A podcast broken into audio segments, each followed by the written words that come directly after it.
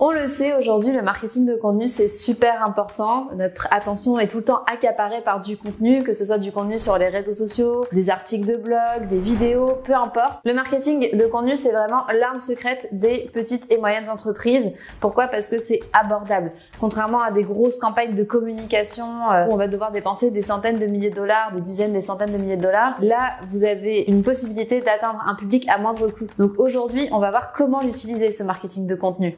Ce que c'est, pourquoi on devrait utiliser du marketing de contenu, comment ça fonctionne et comment créer une campagne de marketing de contenu efficace. On va voir aussi comment l'adapter à différents canaux. On l'a dit un peu plus tôt, le marketing de contenu c'est pas juste du texte et euh, on va aussi voir bah, comment mesurer le succès de la stratégie de contenu parce que en fait c'est bien beau d'investir dans une stratégie de contenu, mais ce qu'on veut savoir c'est est-ce que ça rapporte, est-ce que ça a un impact, est-ce que je dois continuer, quel type de contenu je dois faire. Donc euh, on va essayer de comprendre tout ça aujourd'hui.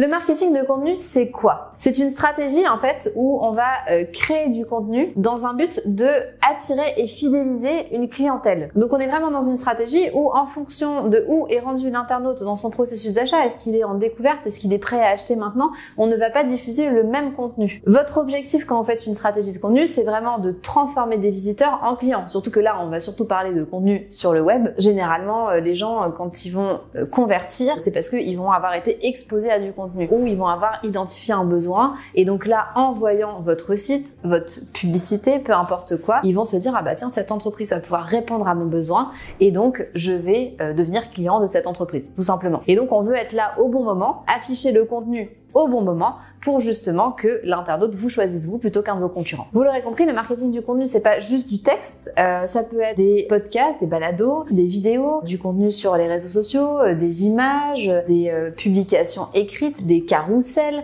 des articles de blog, enfin bref, vous avez l'embarras du choix quand il s'agit de marketing de contenu. Pourquoi le marketing de contenu c'est important? Donc je vous l'ai dit déjà, ça va vous permettre d'être affiché, enfin d'être présent auprès de votre clientèle à un coût modique, donc ça c'est un bon avantage mais surtout, on voit que les stratégies de contenu amènent des résultats. Par exemple, si on parle en termes de contenu textuel et notamment de SEO, on sait que la réactualisation euh, d'articles de blog peut amener euh, une augmentation de contenu de l'ordre de plus de 100%. Donc vous pouvez doubler le trafic que vous recevez de la part de Google sur votre contenu rien qu'en réactualisant votre contenu. Là, on parle même pas d'en créer. Donc imaginez quand vous commencez de zéro, vous n'êtes pas là, personne ne vous connaît, on ne peut pas vous trouver et que vous créez du contenu. Alors imaginez après si vous le réactualisez, c'est encore plus euh, magique.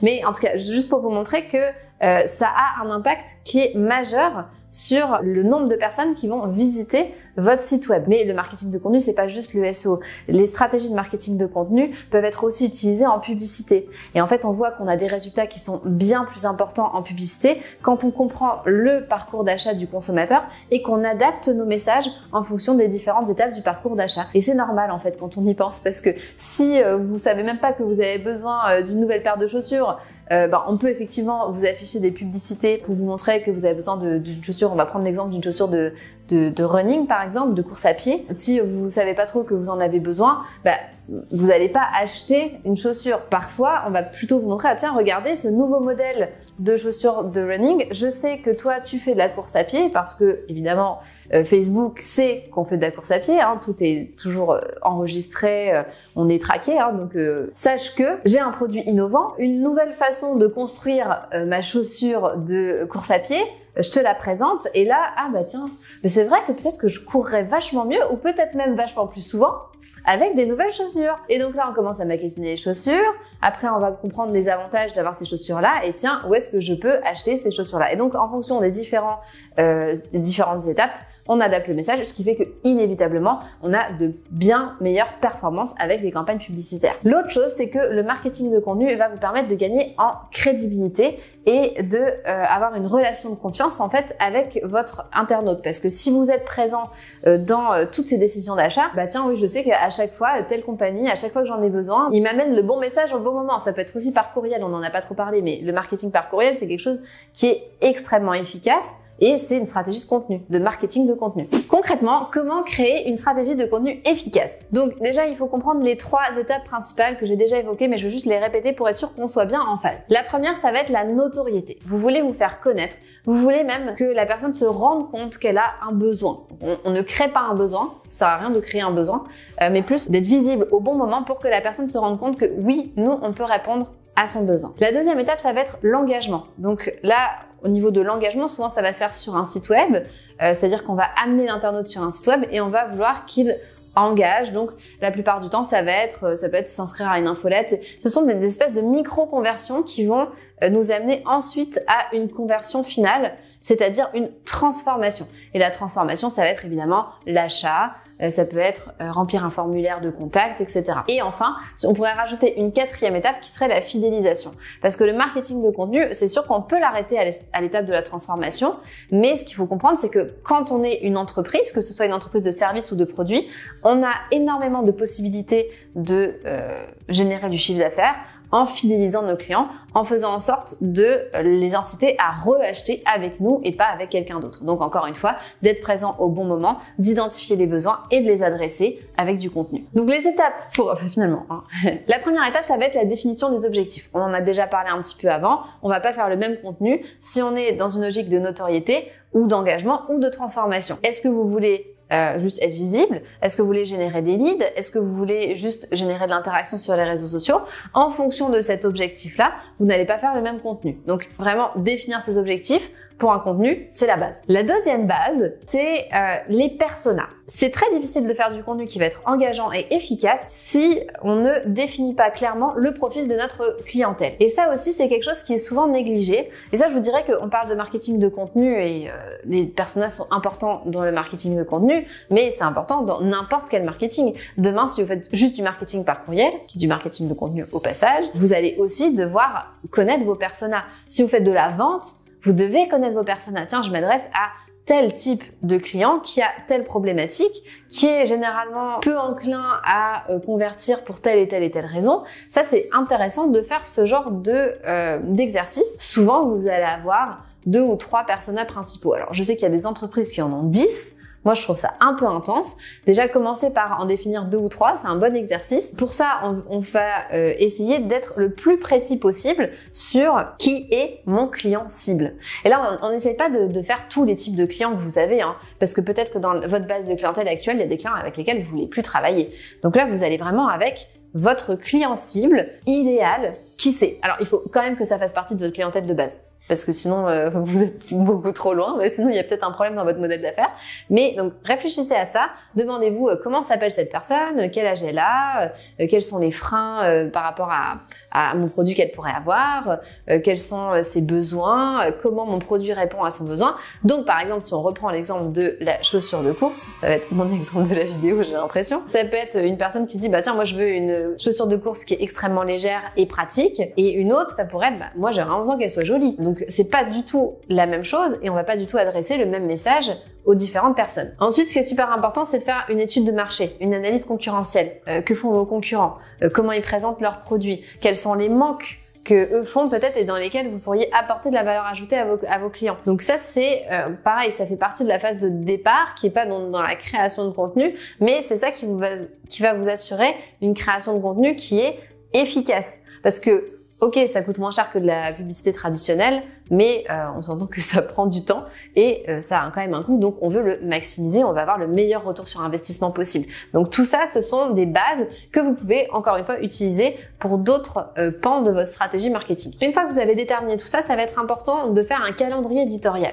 Et le calendrier éditorial, il va pas être le même nécessairement pour toutes vos plateformes. En fait, le message pourrait être similaire. Par exemple, si on entre dans la période du Black Friday, vous êtes en septembre, je sais que c'est euh, fin novembre, mais quand même, on s'y prend à l'avance, de plus en plus. Hein. D'ailleurs, vous voyez que moi, je vois maintenant des promotions du Black Friday euh, fin août, début septembre, en même temps que la rentrée. En tout cas, si on, on, commence à parler du Black Friday, ben on va parler du Black Friday, du vendredi fou, sur toutes les plateformes sur lesquelles on communique. Donc le contenu, il va être le même, c'est-à-dire que le message de fond va être le même, mais il va pas dit de la même manière sur toutes les plateformes. Donc évidemment aussi dans, dans votre travail initial, quand vous faites votre calendrier éditorial, il faut aussi réfléchir à quels sont les canaux euh, que je vais adresser, sur lesquels je vais travailler, sur lesquels je vais diffuser mon contenu. C'est super important. Faites-le aussi par rapport à ce que vous êtes capable de faire.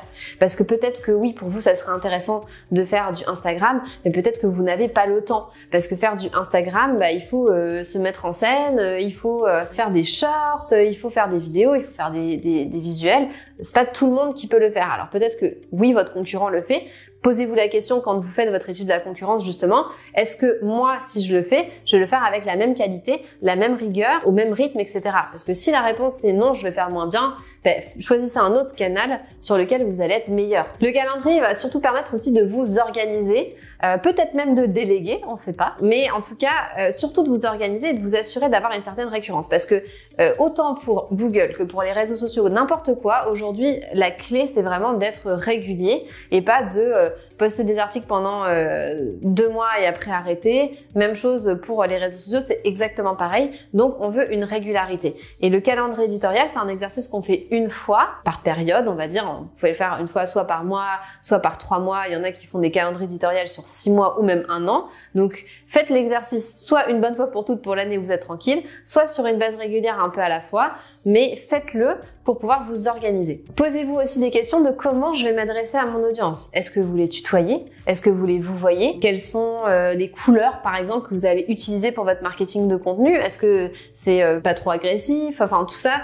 euh, c'est des choses qui sont importantes à réfléchir avant, parce que une fois que c'est fait, vous n'avez plus qu'à dérouler en fait. C'est beaucoup plus simple, c'est beaucoup plus rapide, c'est beaucoup moins prise de tête et c'est ça qui va vous permettre de continuer sur le long terme. Posez-vous aussi la question du ton de vos contenus. Est-ce que c'est décontracté, sérieux, humoristique? Ça aussi c'est quelque chose qui est important de faire. Encore une fois, vous n'êtes pas obligé d'adopter le même ton sur tous les réseaux. Si vous faites du marketing de contenu sur LinkedIn, euh, peut-être que vous seriez, vous allez être plus sérieux que si vous faites euh, du euh, marketing de contenu sur euh, Instagram ou sur TikTok. Après, ça peut être aussi la même chose. Hein. C'est pas obligé d'être différent, mais ça peut. Et une fois que vous avez fait tout ça, évidemment, il faut promouvoir le contenu. Donc, vous le publiez et vous en faites la promotion. Donc évidemment euh, sur tout ce qui, bah, sur les réseaux sociaux notamment, vous avez la possibilité de publier votre contenu et de le sponsoriser. Donc ça vaut la peine de le faire, surtout si vous en êtes au début de votre stratégie de marketing de contenu, que vous n'avez pas encore une énorme audience, une énorme crédibilité.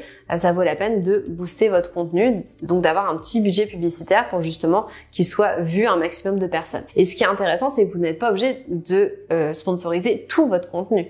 Euh, en fonction de vos messages justement et de où vous en êtes rendu, si c'est euh, justement de la notoriété ou de l'engagement ou de la conversion, vous n'êtes pas obligé d'aller euh, mettre le même budget à chaque étape. Peut-être vous allez en mettre un peu plus sur la conversion. Les différents canaux sur lesquels faire du marketing de contenu, on l'a déjà abordé un peu tout au long de la vidéo, je vais juste les répéter. Évidemment, vous avez tout ce qui est SEO, donc là on va être plus sur du contenu textuel. Euh, bien que le contenu textuel aujourd'hui, s'il est enrichi, c'est encore mieux. Euh, par exemple, si vous allez sur nos articles, vous verrez que euh, on a non seulement du contenu textuel, mais on a aussi des vidéos, des images, des schémas des tableaux, tout ça c'est à l'intérieur d'un seul article. Donc évidemment c'est énormément de travail de faire ça, mais c'est ça qui apporte énormément de valeur ajoutée et qui est valorisé par Google. Vous avez aussi évidemment le marketing de contenu sur les réseaux sociaux. Donc là, euh, réseaux sociaux, je, compte YouTube dedans. Euh, c'est un réseau social hein, de toute façon, euh, mais vous, avez autant Facebook, Instagram, LinkedIn TikTok. Vous voyez que c'est pas du tout le même type de contenu. Hein. D'un côté, vous avez du contenu vidéo, d'un côté, vous avez plus du contenu euh, professionnel, parfois vous avez du contenu plus image, short, vidéo, etc. Donc euh, tout ça fait que vous allez adapter d'une manière différente votre euh, stratégie. Si vous faites votre persona, vous saurez aussi quels sont les canaux les plus importants pour vous. Évidemment, euh, en fonction de votre industrie, bah, Instagram peut être plus pertinent que LinkedIn ou l'inverse. Après, on a tout ce qui est marketing par courriel. Donc le marketing par courriel, évidemment, c'est du contenu. Là, on est beaucoup sur du contenu textuel. Et encore une fois, vous avez énormément de euh, possibilités avec le marketing par courriel. Si vous vendez des produits, bah, vous pouvez soit envoyer de l'information sur votre entreprise, ses valeurs. Vous pouvez aussi euh, envoyer euh, des informations sur des produits connexes à ce qui a, déjà été acheté. Et ça, c'est du contenu aussi, mais ça sera pas du tout le même type de contenu. Idéalement, quel contenu il faudrait faire en particulier? Ben, Moi, je vous dirais, il faut tout faire. C'est sûr. Parce que vous avez forcément un concurrent à un moment donné qui va peut-être tout faire. Évidemment, ça prend du temps, ça coûte de l'argent. Donc, euh, il faut établir des priorités. Mais si vous avez la possibilité, faites-le. Et si vous n'avez pas la possibilité tout de suite, commencez par quelque chose et quand vous voyez que ça fonctionne, gardez-vous un budget pour réinvestir dans votre marketing. Parce que évidemment que à un moment donné, vous allez, vous allez avoir besoin de croître. C'est souvent comme ça les entreprises. Hein. On, aimerait ne pas avoir toujours besoin de croître. Les choses font que souvent on a besoin.